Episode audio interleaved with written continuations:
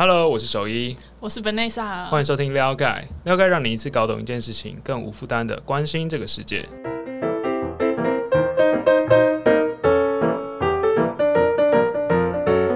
音乐要等那么久？没有没有，我只是整理一下心情。好，没有没有听过上一期内容，应该会觉得很奇怪，说哎，这一期怎么会多出一个声音？对，那其实我们上一期有稍微科普一下。就是这个声音呢，是 Vanessa 的声音。他是谁？嗯，我是了解的内容企划。对对对，就是其实因为我们这几期有找到一个比较好的环境，然后就可以再多加一个人进来。因为通常我自己录也蛮孤单的，所以就是麻烦 Vanessa 再过来，就是跨刀演出一下。好，那对大概是这样。如果你还不知道发生什么事情，其实上一期 Podcast 其实有更呃详细的解释。所以你可以再回去听，对，会有很重磅的消息，就是建议你要去听。那我们今天要聊的主题，大家比较少接触啦，是再生能源的部分。那其实台湾最近应该就是也蛮关心再生能源的，毕竟因为我们录音的前一天，就是发生了台北的，哎，应该全台湾，全台湾，全台湾嘛，全台湾大停电，就很多人就跳出来说，哎，不是说不缺电吗？怎么现在现在是不是要重启核电了？怎么会停电了？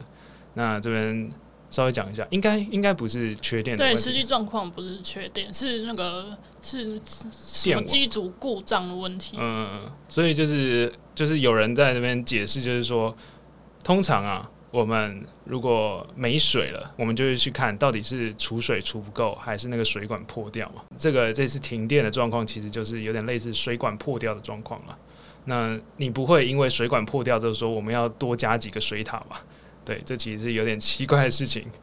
所以说，呃，就很多人在开始讨论说那个再生能源的部分了。那刚好我们近几期的内容也有稍微提到再生能源，那我们就来稍微讨论一下好了。那以台湾来讲，台湾的再生能源到底目前的水平是多少？就是大概有几帕的发电是再生能源？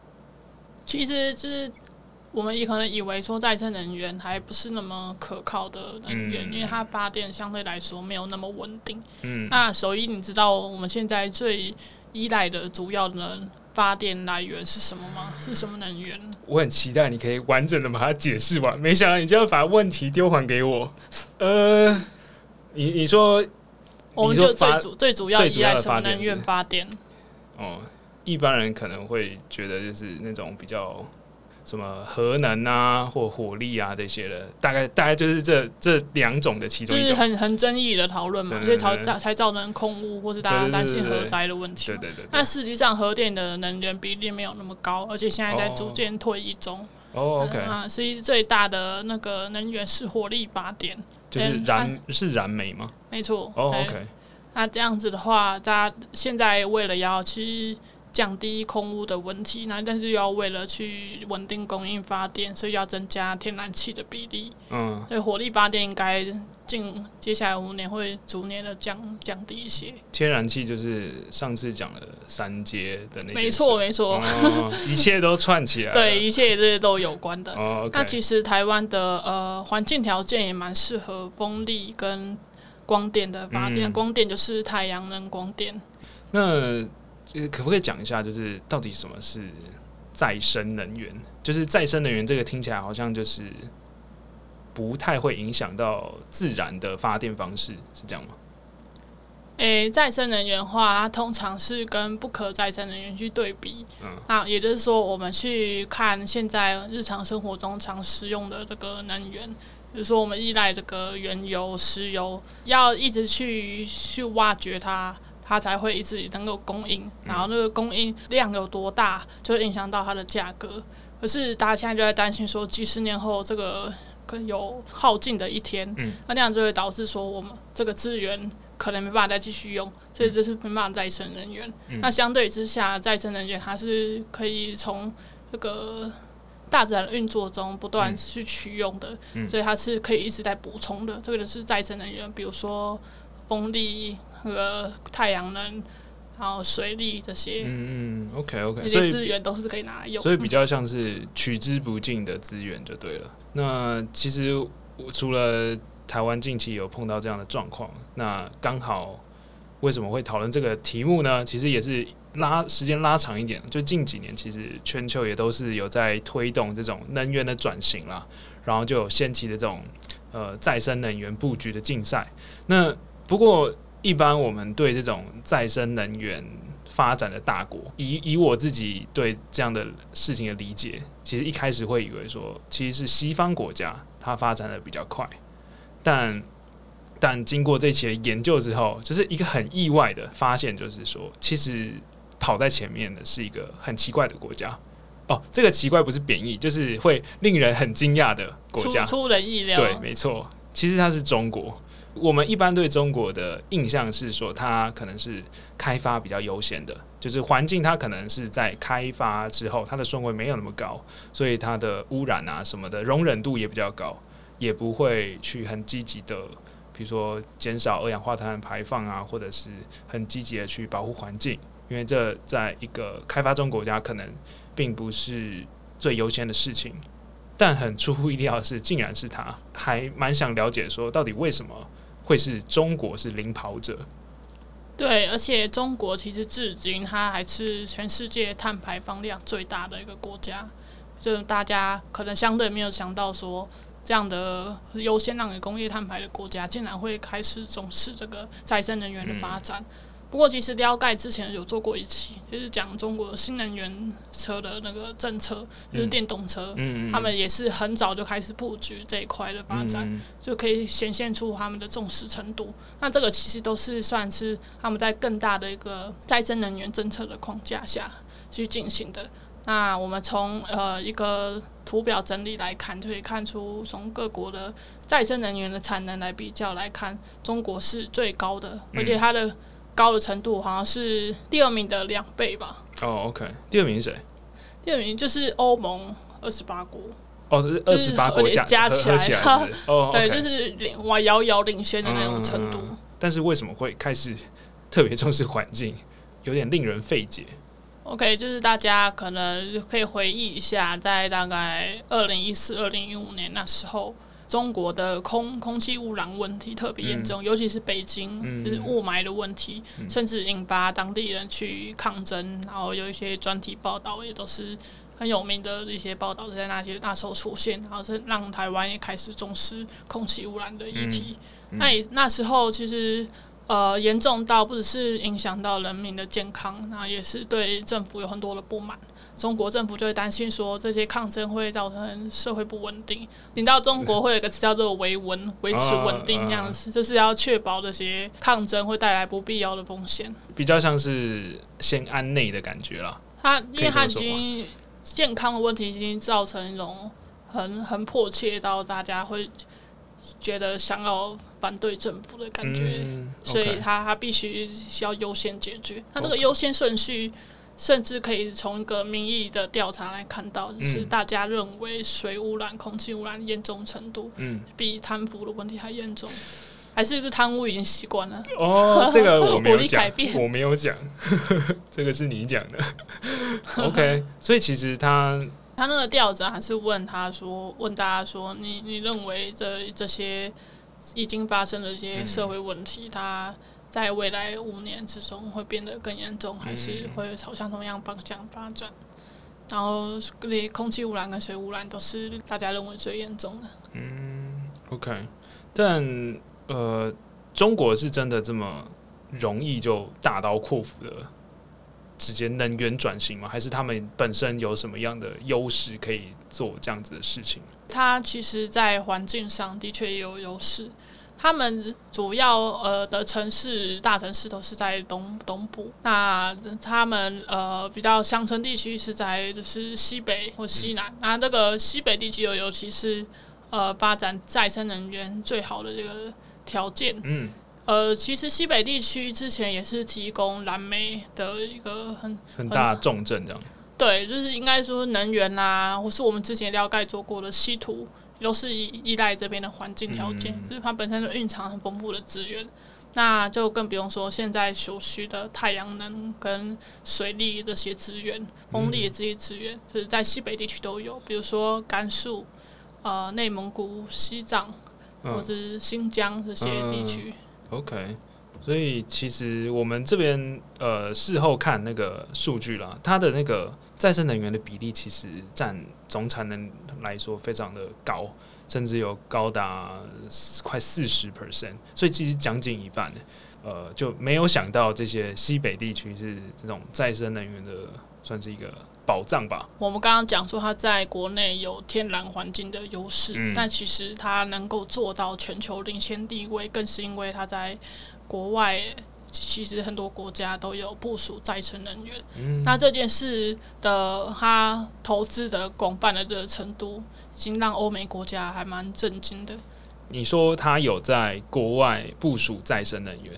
是大大概是哪一些国家？我还蛮好奇的。其实，在呃非洲，或是尤其是一带一路沿线的国家，嗯，都有接受中国的能源投资。这个广义来说，这是中国的能源投资。那这能源投资就包括呃蓝煤啊、化石的能源跟这个再生的能源这两块都有。哦，OK，所以他意思就是说，他透过投资外国的这种能源去。算是加速自己在再生能源这些产业链的重要性，比如说制造一些硬体，是类似这种事情吗？对，我们就以先以解释什么叫“一带一路”好了。嗯，那“一带一路”它是二零一三年中国发起的一个很大型的经济计划。它这个经济计划就是透过两条线。一一条是从陆地上，就是从中国走到东欧，然后再到西欧这样的一条，然后海上就是从中国到东南亚、印度洋，然后再穿到欧洲这样的两条线，然后沿路的国家就会跟着中国接受中国的这个国有银行的投资，去当地发展基础建设。那这个建设除了是可能港口啊。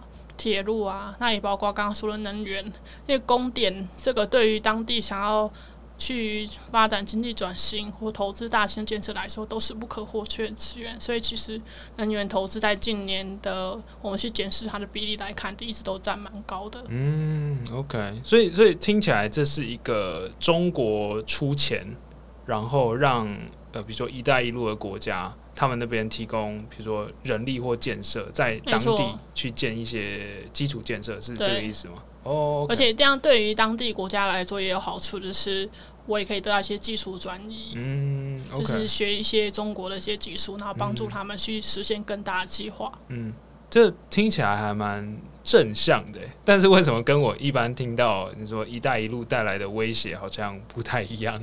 对，因为近年就陆续爆出一些丑闻嘛。那尤其最严重的就是，因为我刚刚说的这些丑闻，可能是像是说他开始欠了一堆债务，就是你要我要借你钱，然后你就等于是那我现在要帮中国去盖这些建设，而且要开始分批还钱。可是对于中一些呃国家，东南亚国家或是这个。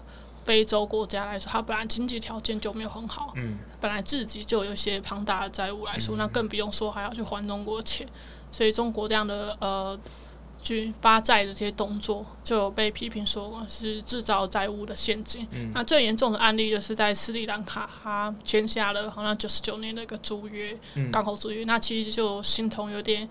要割让主权，OK，就是很重要的一个港口位置要给中国，还蛮严重的。所以意思是说，斯里兰卡他欠中国钱，他就直接把港口有点像是 OK，我把这个港口租给你，然后这个债务就可能是减免或者是可以延长还款时间，是这个意思吗？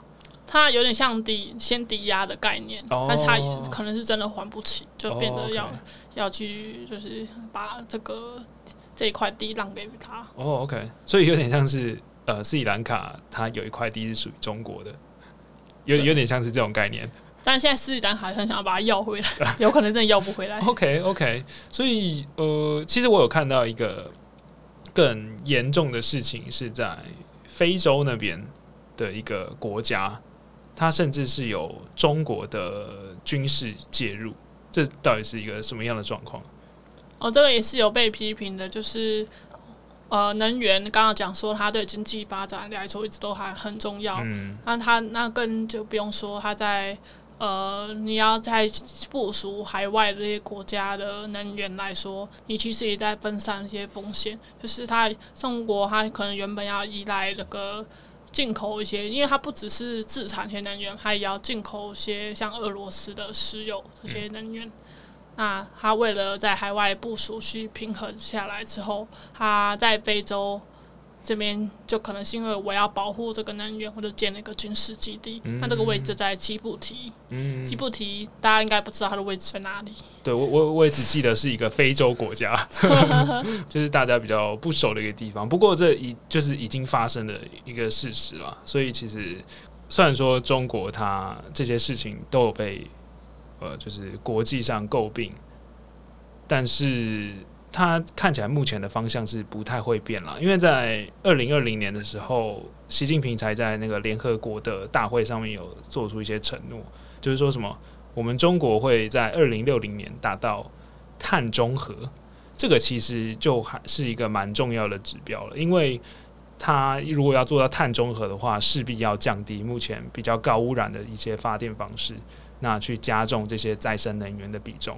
那不过。一般人可能会不太了解这个碳中和的意思是什么。好，我们我们解释一下碳中和的意思。大家可以想象，在一个天平两端，碳中和它只是举着这两边，然后把它抵相互抵消掉。那左边可能放的就是大家平常会呃用碳排放的方式，无论是交通或者工业碳排放。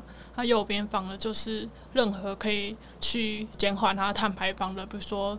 植树造林啊，或是再生能源的这些发展，嗯所以两边相减之后，就会等于零，就等于变成一个让净台净碳排放最终化为零的一个综合方式，这就叫碳中和。所以其实它这碳中和比较像是一个方向了，告诉大家说我们现在要朝哪一个目标去前进，但其实困难还是有的，就是我们。我们现在就来讨论一下中国发展上面有什么困难。比如说，刚刚的你说在西北地区，它的发电状况，它虽然说发电的产能占比重很高，但是其实电是送不出去的。对它，因为电网建制的问题，可能赶不上这个输送过去的这个速度，没有输送过去就浪费了。这变的是你要重新利用新兴的这个能源，它那样的呃比例是一度导致说。政府也要求说，当地先关掉部分的机组，去避免这过多的浪费。就直到近年他们技术有提升之后，才慢慢改善能源浪费的问题。哦，OK，所以等于是我我发电的技术是没问题，储电技术也没问题，但是其实电网出去是有问题的。对，哦，OK，因为毕竟西部在离东部这些大城市来说还是很蛮远的。嗯嗯嗯。再来再来，另外一个问题比较像是。政府裁员的问题了，这个这个裁员是 finance 那个裁员了，不是 不是员工的裁员。对，这个因为再生能源它的前期应该是呃固定成本是蛮高的，所以都还蛮仰，而且没什么人在发展，所以需要仰赖政府的补贴。但是政府仰赖政府补贴的，就是另外一个不好的负面效果，就是它的财政压力会一直提高。其实各国都一定会遇到这样再生能源补贴的困境，就包括台湾，但电动车要不要继续补贴，要补贴多少？你其实政府的遇到了两难，就是我希望补贴鼓励更多市场上的企业去发展，这是好事。可是如果企业太依赖这样的补贴，那就势必可能会失去竞争力。那也不只是财政负担会有这个压力，也会希望说市场的竞争力去慢，要慢慢去提高下来，才有能力去提供可能价格是更更好的一个产品。那对于中国来说，它现在就是要面临这样的抉择，就是已经有够多的企业来做，那接下来是不是要去降低这个补贴？那一降低是是就有人就开始不做了，嗯，那真的就发生了那样子。是虽然产能一直都稳定有有出来，可是呢是增加量是有下滑的。嗯，那对待光电还蛮明显就有发生。嗯，所以虽然说听起来是光电稍微有减弱一点点，但近年中国好像也提出了一个我还蛮有兴趣的一个词，叫做平价。这个评价的评是呃公平的平，然后价就是价格的价，就我们可以稍微来讨论一下这个评价的政策是什么意思。嗯，他这个意思是说，我希望让风电和光电让跟蓝煤现在的电力一样的价格，去越来越趋近相同的价格。这样的好处就是像刚刚说的，我希望让这些已经发展相对成熟、技术在时机都到位这些能源，可以朝向普及，让大众都享有这样同样价格的电力。嗯，那这样的具体做法，政府会透过一个算是类似招标的名单，然后你有意愿加入的。他可能短期先用个比较低额的补助，或是技术上去扶持你，给你一些优惠的待遇，帮助你去发展成平价的项目。那其他的话，没有加入名单的，应该就不会再继续接受到补贴了，因为也没有太大的诱因要去补助你嘛。嗯，所以意思比较像是，OK，我开一个，我开一个，比如说三十个缺额，我随便讲，可能不止三十个，三十个缺额，然后现在就是好，我开放。有兴趣参加这个案子的人，那你就进来一起发展这个再生能源的部分。虽然说你的卖出的电价会稍微低一点，但是我会转移一些技术，或我会扶植你，让你能够在这个市场里面慢慢长大。意思差不多是这样吧。对，它还是一个由政府去主导去推动的一个计划，还蛮重要的一个转折点。所以其实看起来，目前啦，我们就是慢慢在验证说，哎，中国到底是不完真的？但其实看起来是蛮有蛮有策略性的，在执行这个再生能源的再生能源的转型啊。其实今年的“十四五”经济计划，那先讲“十四五”，它意思是第十四个五年计划。嗯。对，就是中国每五年会推出一个很大规模一个经济计划，可能是检讨或者设定下个年度的一个经济成长目标，所以只是关心中国经济的未来发展的一定要看的一个经济计划。那在今年这个“十四五”的计划就可以看到，它的战略发展产业里面还蛮多项目都跟再生能源有关。那它这除了这个再生能源的定调。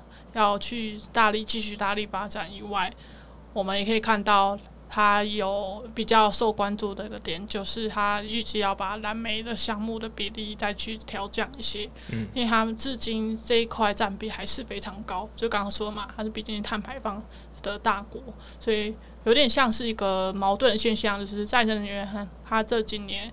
的确发展的越来越成熟，也是全球的领先的这个产业。是同时，它的碳排放没有降下来，那碳中和的目标也很难说会达成。嗯，OK，所以其实有点像是我我的再生能源就是慢慢继续在发展，但是首先我要先把那个污染源剔除掉。这样碳中和才有可能达成。对，我觉得他现在要回归初心，要把它降低下来，才才有效继续达成。不然光光去提高自己的再生能源没有用，因为它比例对还是要整个结构调整啊。嗯，这是什么政策建议吗？所以其实看到中国这样子一直在朝这种再生能源是发展，一直在前进。其实欧美国家也是还蛮紧张的。像是美国就有提到说，中国目前是掌握了就是再生能源主要供应链的位置了，所以目前美国呃的布林肯其实也有承认说，中国现在是领先于美国的，就是你很少会看到美国这么就是有点像示弱吗？就是美国通常都是讲说哦，我是我是世界上最强的，我是领先各个产业的。但是他却在再生能源这这一块，就是特别讲说，哦，中国目前确实是领先美国的。其实从一些美国媒体近近期可以看到，甚至都还会建议政府要去加强这一块海外能源的部署，或是掌握自己的供应链。不然长期来看的话，呃，现在其实光现在就是啦，现在的中呃美国的再生能源的产业。供应链上就还蛮依赖中国这一块，就是上游、中游这个。嗯。那这样长期来说，他们就会担心说，可能国安上会有争议。嗯，听起来很像是电动车的状态。对啊，因为像电动车也某广义来说也算再生能源的一环了。嗯，就是那些什么电池的原料啊，好像很多都是中国。对。好，所以其实你看各国都开始有点紧张，不管是国安或经济上面。那但这对我们居住的地球来说，应该算是一件好事吧？因为当各个国家都在再生能源这个领域上面开始往前走，开始竞争了，那其实对你说什么减减碳排来说，应该是一个蛮大的注意。对，毕竟全球暖化来这个议题，对于地球上每个国家来说都是要一起面对。但从过去我们看巴黎协定。的减排成效来看，各国都是有一种心心不甘情不愿的这种减排。嗯，明明是大家一起解决问题，那大家推卸责任，说啊，嗯，我们没有没有能力减啊，嗯，经济发展比较重要啊，甚至还很久。就是这个议题还蛮暧昧的，就是你一方面你很难看到这种。呃，正面的成效会在你的国家很快的发生，所以你暂时就不想去做它，因为你没有好处嘛。可是再生能源产业，它就是可以有商机明确的出现，然后也有战略的这个意义，可以有助国内的产业转型。所以对于中国来说，它就可以有动机去发展，然后也促使它现在愿意去加大减排的转型。嗯，长期来讲，对大家都是好事情了。那。我们今天就差不多到这边喽。如果你喜欢我们的内容的话，诶，刚好这一期的内容是公开的，我会把链接放在说明栏，那你就到说明栏去点击链接，就可以看到完整的呃完整的一期内容。那如果你喜欢的话，其实也可以分享这个内容给你的朋友，或者是分享 Podcast，就是在录也没几期了。那我们就这样啦，拜拜，拜拜。